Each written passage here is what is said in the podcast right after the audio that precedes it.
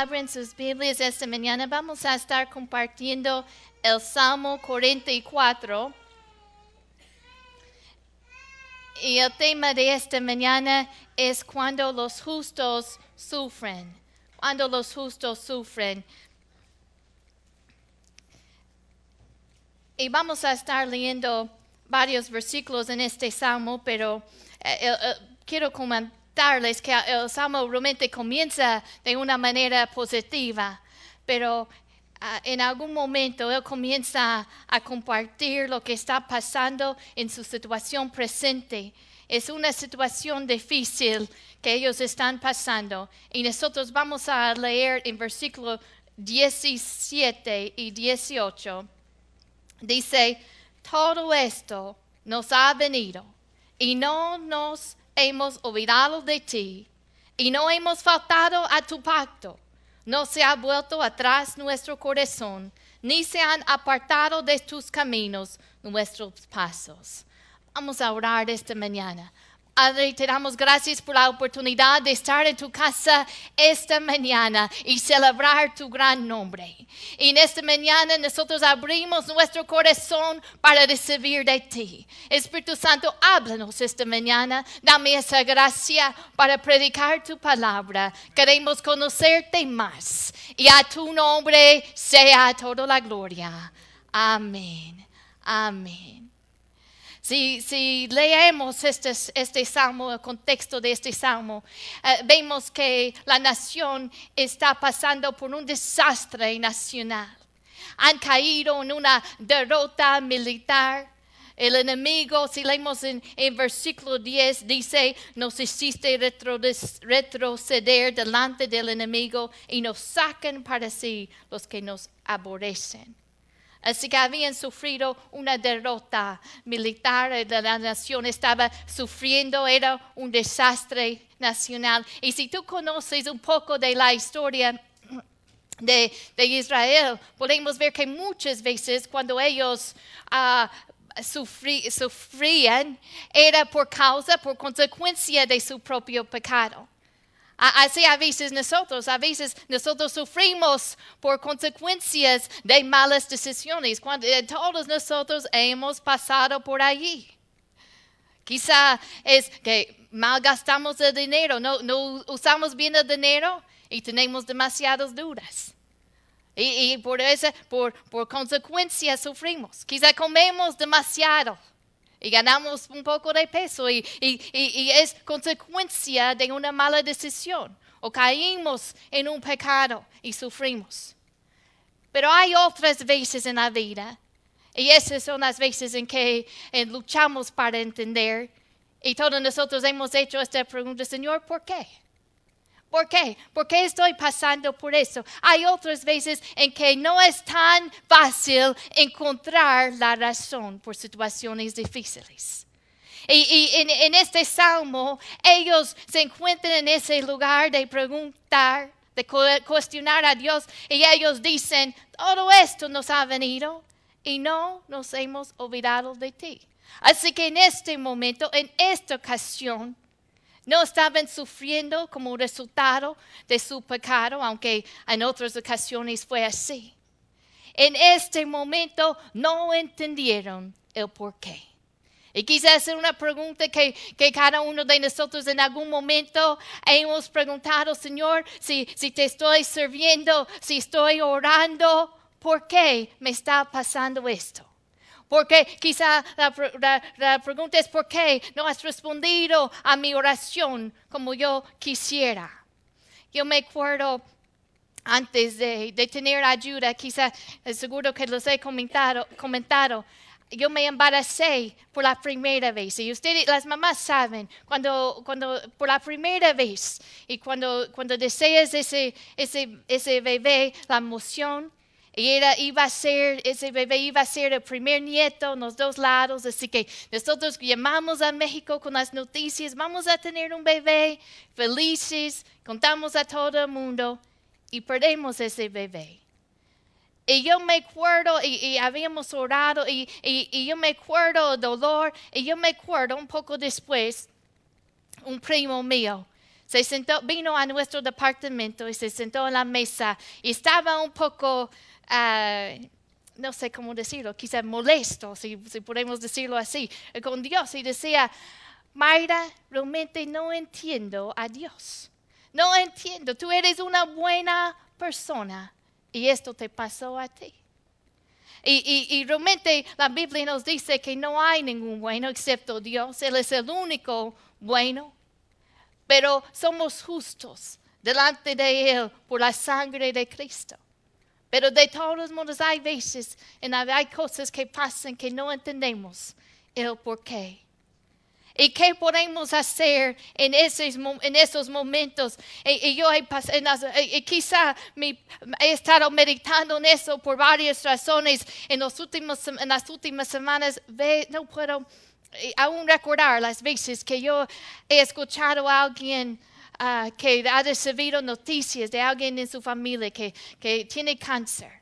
Apenas esta semana yo me encontré con alguien y, este, con lágrimas en sus ojos y me acabo de recibir noticias que me, que me uh, ¿cómo se dice? Mi son-in-law, mi yerno, uh, lo diagnosticaron con cáncer.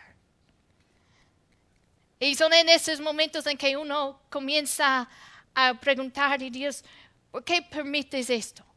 ¿Eres real? Y ellos, ellos, ellos comenzaron a preguntar, ellos tenían sus preguntas en versículo 23, dice, despierta, ¿por qué duermes, Señor? No te alejes para siempre. Así que así en esta pregunta, ¿por qué estás durmiendo? No te siento aquí Dios no tiene miedo de tus preguntas. Así que podemos siempre llevarlos delante de Él. Pero quiero que sepas, y ha sido mi experiencia, que Él no siempre nos explica todas, todas, todas las razones en esta vida. Él no siempre nos responde a la pregunta que nosotros tenemos. A veces Él no nos dice lo que queremos saber pero nos dice lo que necesitamos saber. Recuerda cuando Jesús regresó al cielo y, bueno, cuando estaba a punto de regresar al cielo y los discípulos comienzan a preguntarle, Jesús, ¿es en este, Señor, vas a establecer en este momento el reino de Israel? ¿Qué vas a hacer? ¿Es en este momento que vas a establecer el reino? Pero Jesús les dice, no les corresponde a ustedes conocer el día o el momento el Padre ha fijado. En otras, en otras palabras, Él no iba a responder a esa pregunta que ellos querían saber.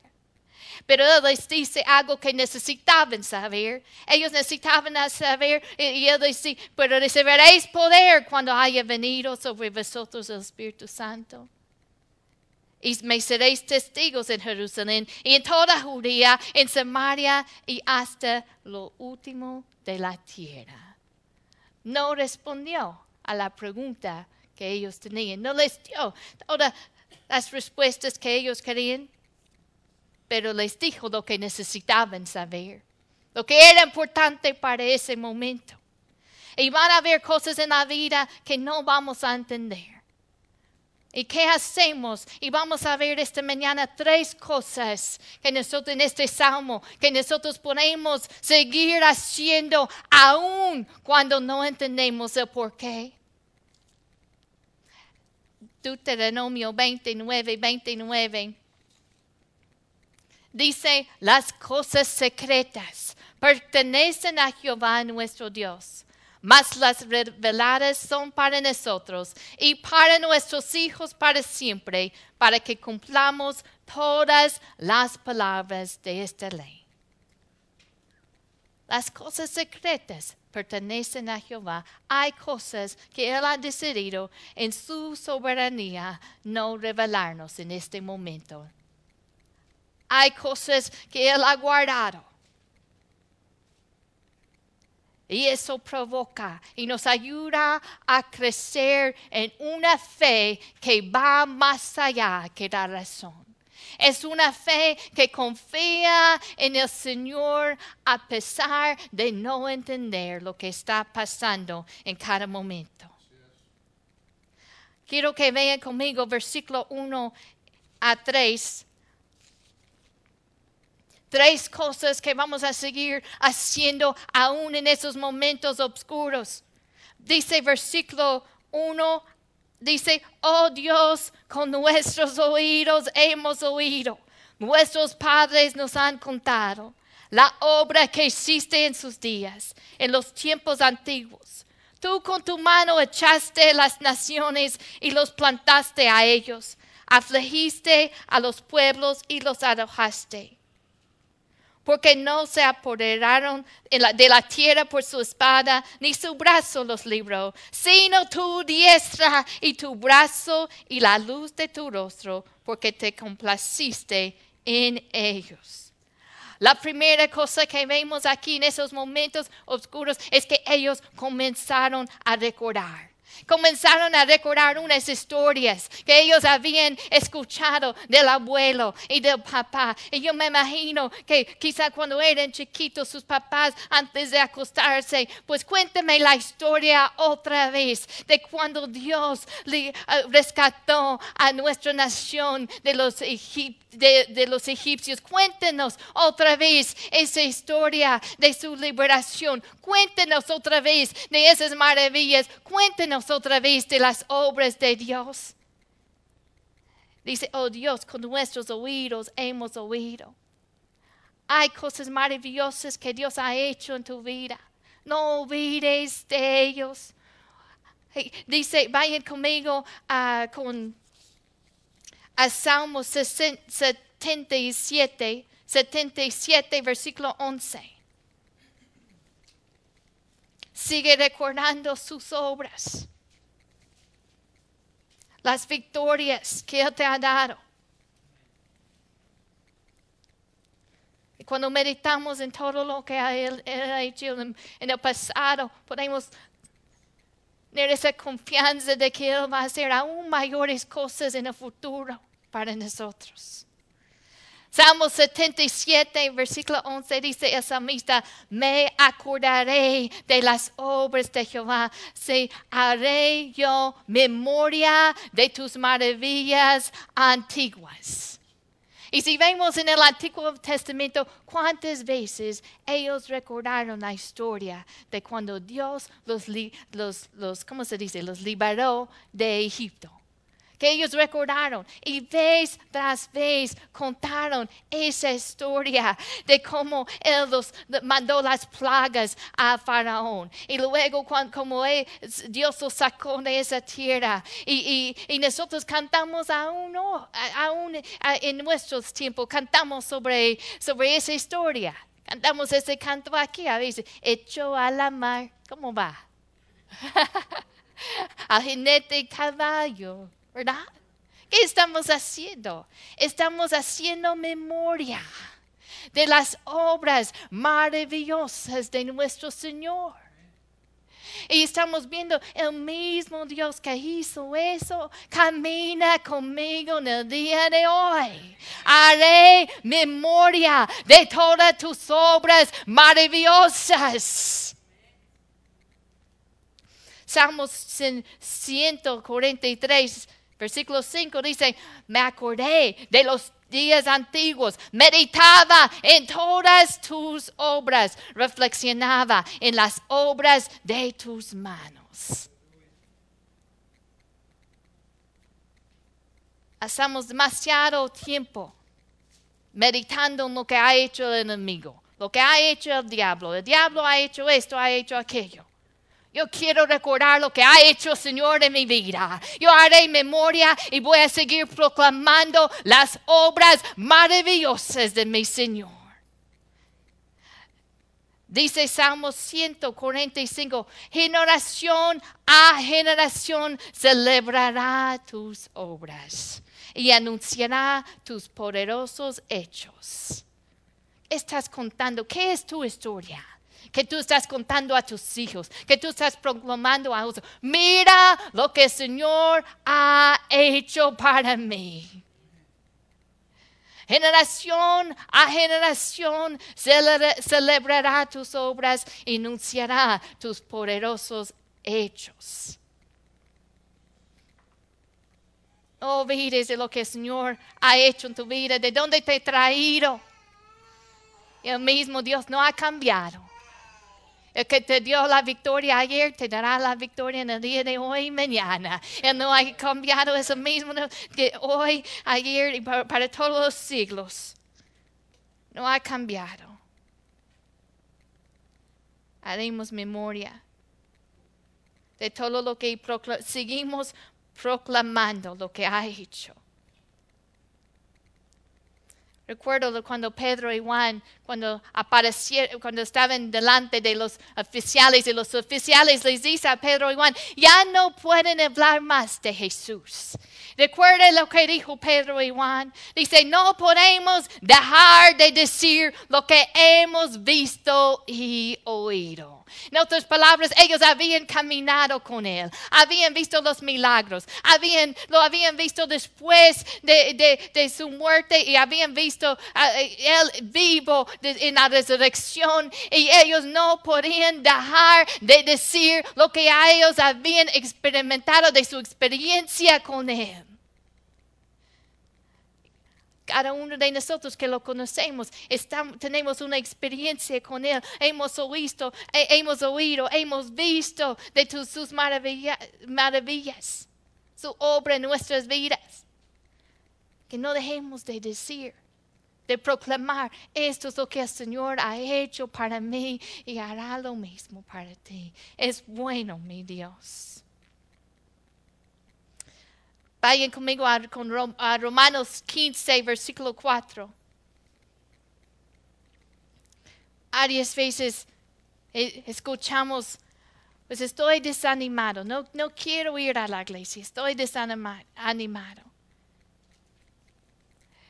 Y mi pregunta es, y, si, si estás en la palabra, si diariamente estás en la palabra, porque Romanos 15, versículo 4, vamos a ver que la palabra es un, eh, nos da consolación para que nosotros podamos tener esperanza aún en esos momentos en que el ánimo se quiere bajar.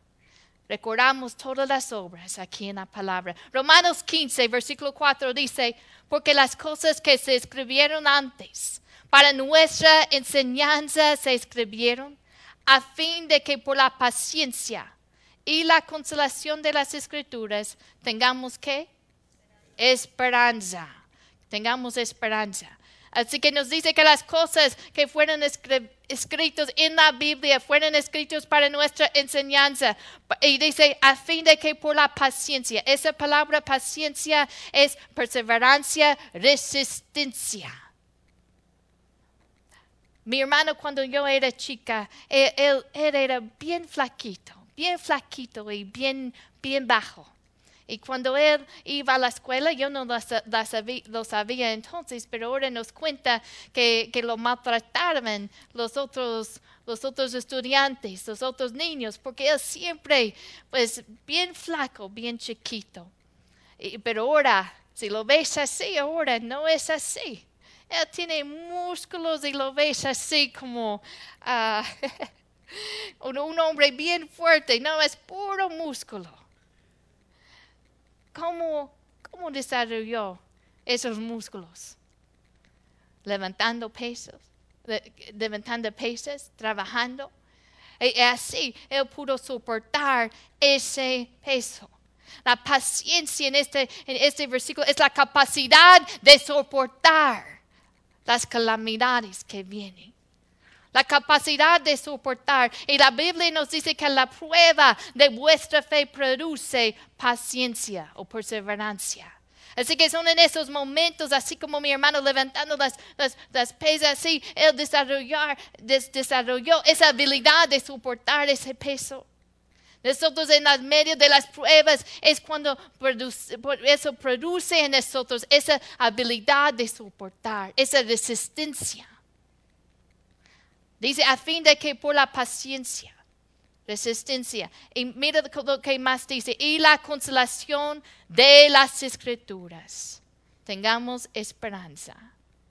La consolación de las escrituras Porque cuando yo leo la Biblia, yo, yo leo eh, como, como, Jesús sanó al ciego, cómo él sanó y caminó y cómo él enseñaba. Y yo veo que yo, yo tengo su presencia por medio del Espíritu Santo en el día de hoy.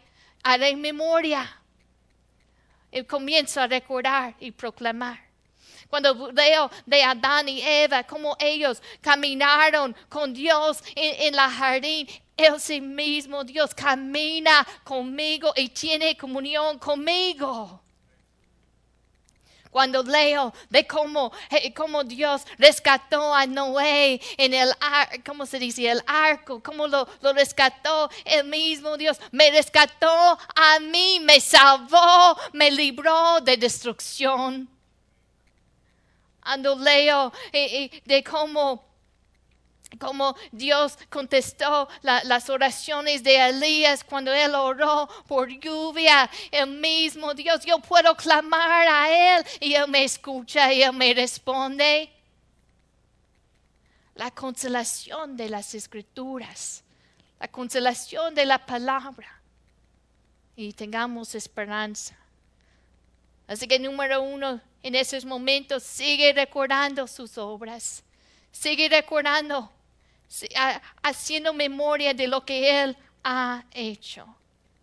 Número dos, vamos a ver versículo 4 en el, en el Salmo 44. Regresen allí. Dice, tú, oh Dios, eres mi rey. Manda salvación a Jacob. Por medio de ti sacudiremos a nuestros enemigos. En tu nombre hallaremos a nuestros adversarios. Y mire lo que dice versículo 6. Porque no confiaré en mi arco, ni mi espada me salvará. Pues tú nos has guardado de nuestros enemigos y has avergonzado a los que nos aborrecían. En Dios nos gloriamos todo el tiempo y para siempre alabaremos tu nombre. Número uno, necesitamos seguir recordando sus obras. Y número dos, seguir confiando. Dice la palabra que el justo por, por la fe vivirá. Así que, ¿qué hacemos cuando parece que todo el mundo alrededor se derrumba y no entendemos el por qué? Seguimos confiando. Seguimos confiando en nuestro Rey. Mire lo que dice versículo 4. Tú, oh Dios, eres mi rey. Majestuoso, que Él sepa, sabe todas las cosas. Y aunque yo veo solamente parte de lo que está pasando, Él ve desde el principio, desde la eternidad, una perspectiva mucho más alto que el mío. Hay un canto y e, ese canto es en, en inglés, que se, es un canto antiguo que se escribió Baby, Baby Mason. Y ella dice, when I, when I can't trace God's hand, I trust his heart. Y dice ella, cuando no puedes trazar su mano, confía en su corazón. Y lo que está diciendo ella en ese canto es que no siempre vamos a entender el por qué, pero siempre podemos saber que nuestro Dios es bueno. Y podemos confiar en su corazón que Él, Él quiere lo mejor para nosotros. El canto va así, dice, Dios es demasiado sabio para equivocarse, demasiado bueno para no ser amable. Así que cuando no entiendes, cuando no puedes ver su plan, cuando no puedes trazar su mano, confía en su corazón. Él ve el plan maestro, Él tiene el futuro en sus manos, así que no vives como los que no tienen esperanza. Toda nuestra esperanza está en Él. Vemos el presente, pero Él ve el principio y el final. Él es el Rey. Confiamos en Él sigue confiando. Y número tres, sigue clamando, sigue orando. Vemos en este salmo que, el salmista trae toda su petición delante del Señor. Hay veces cuando oramos y no, no recibimos la respuesta porque hay algo que está estorbando la oración.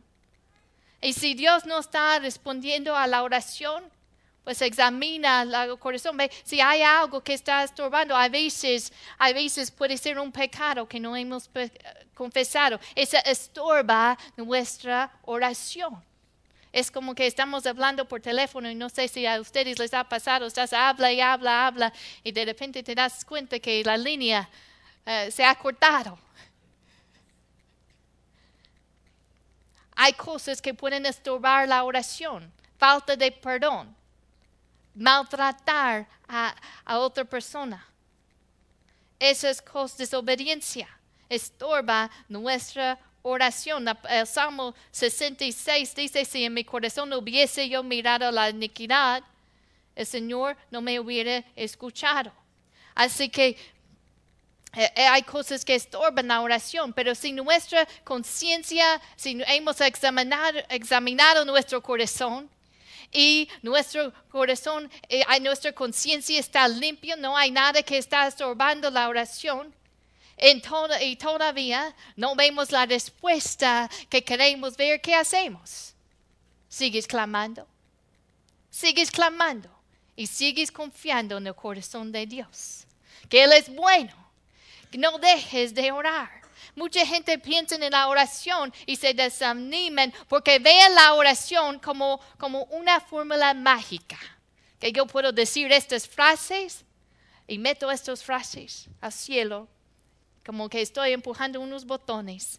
Y así yo recibo mi, lo que yo quiero. La oración es una conversación. Es una relación con el Señor. No es una fórmula mágica. Así que, ¿qué haces? En esos momentos oscuros de la vida en que piensas que estoy haciendo todo, estoy sirviendo al Señor, estoy orando. Y de todos modos, no me va bien en este momento. ¿Qué haces? Sigues orando. Sigues buscando al Señor.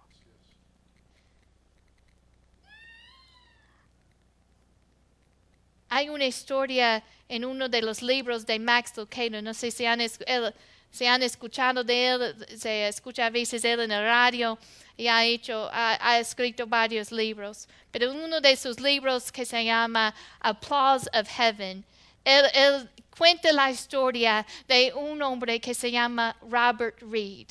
Y Robert Reed tenía cerebral palsy, parálisis cerebral.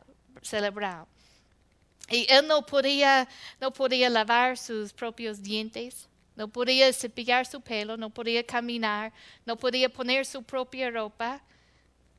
No podía así eh, ir de un lado a otro solo, necesitaba depender de gente todo el tiempo. Y tú pensarías, bueno, este, este varón ah, hubiera podido quedarse allí y decir, bueno, ¿por qué, Señor? ¿Y, ¿Y por qué estoy sufriendo por eso? Pero Él no permitió que esas, que esas, esas ¿cómo se dice? Handicap lo lo limite. Él sintió que el Señor lo llamó a ser misionero. Y él estudió, estudió para ser misionero y fue a Portugal. Y allí en Portugal, él, él, comienza a, buscar pues cómo iba a ministrar y allí alguien en un hotel le da un, cuarto en el, piso, en el piso más bajo. él encuentra un dueño de restaurante que le da de comer. Él encuentra gente que le ayuden a, moverse alrededor de, la ciudad. Y él iba a un parque y allí y no podía hablar bien y su voz era eh, ah, bajo y no con mucha fuerza. Pero de todos modos, él daba literatura y con su voz bajita compartía con la gente de Cristo. En seis años, en el tiempo que Max Lucado cuenta de su historia, él había ganado 70 personas para Cristo. No se queden ahí. Si, hay un momento de sufrimiento, pensamos, bueno, Señor, ¿por qué Él hubiera podido dejar la amargura o decir, bueno, ¿qué puedo hacer yo? Y quedarse estancado ahí. Pero Dios usó eso para su gloria. Y si nosotros nos sometemos a Él, Él puede usar cada situación en nuestra vida para su gloria. He doesn't waste anything. ¿Cómo se dice? No, no desperdicia a nada, a nada. Recuerda la historia en, Juan, cuando Jesús vio al hombre ciego de nacimiento y le preguntan, le preguntan a él, Rabí, ¿quién pecó? ¿Quién pecó? Estos, estos, esto, este o sus padres que, que él haya nacido ciego. Y Jesús responde, no es que pecó este ni sus padres, sino para que las obras de Dios se manifiesten en él yo quiero que las obras de Dios se manifiesten en mi vida. Hay una historia de nuestras vidas y, yo quiero ah, contarles, mira, a, mis hijos, generación a generación, cuenten las maravillas. Que yo puedo decirle, mira lo que ha hecho el Señor en mi vida. En tu vida también. Y solamente nos sometemos a, a Él. Así que, ¿qué haces en esos momentos? Sigues recordando, sigues recordando y sigues proclamando de sus obras maravillosas. Sigue confiando y sigue clamando.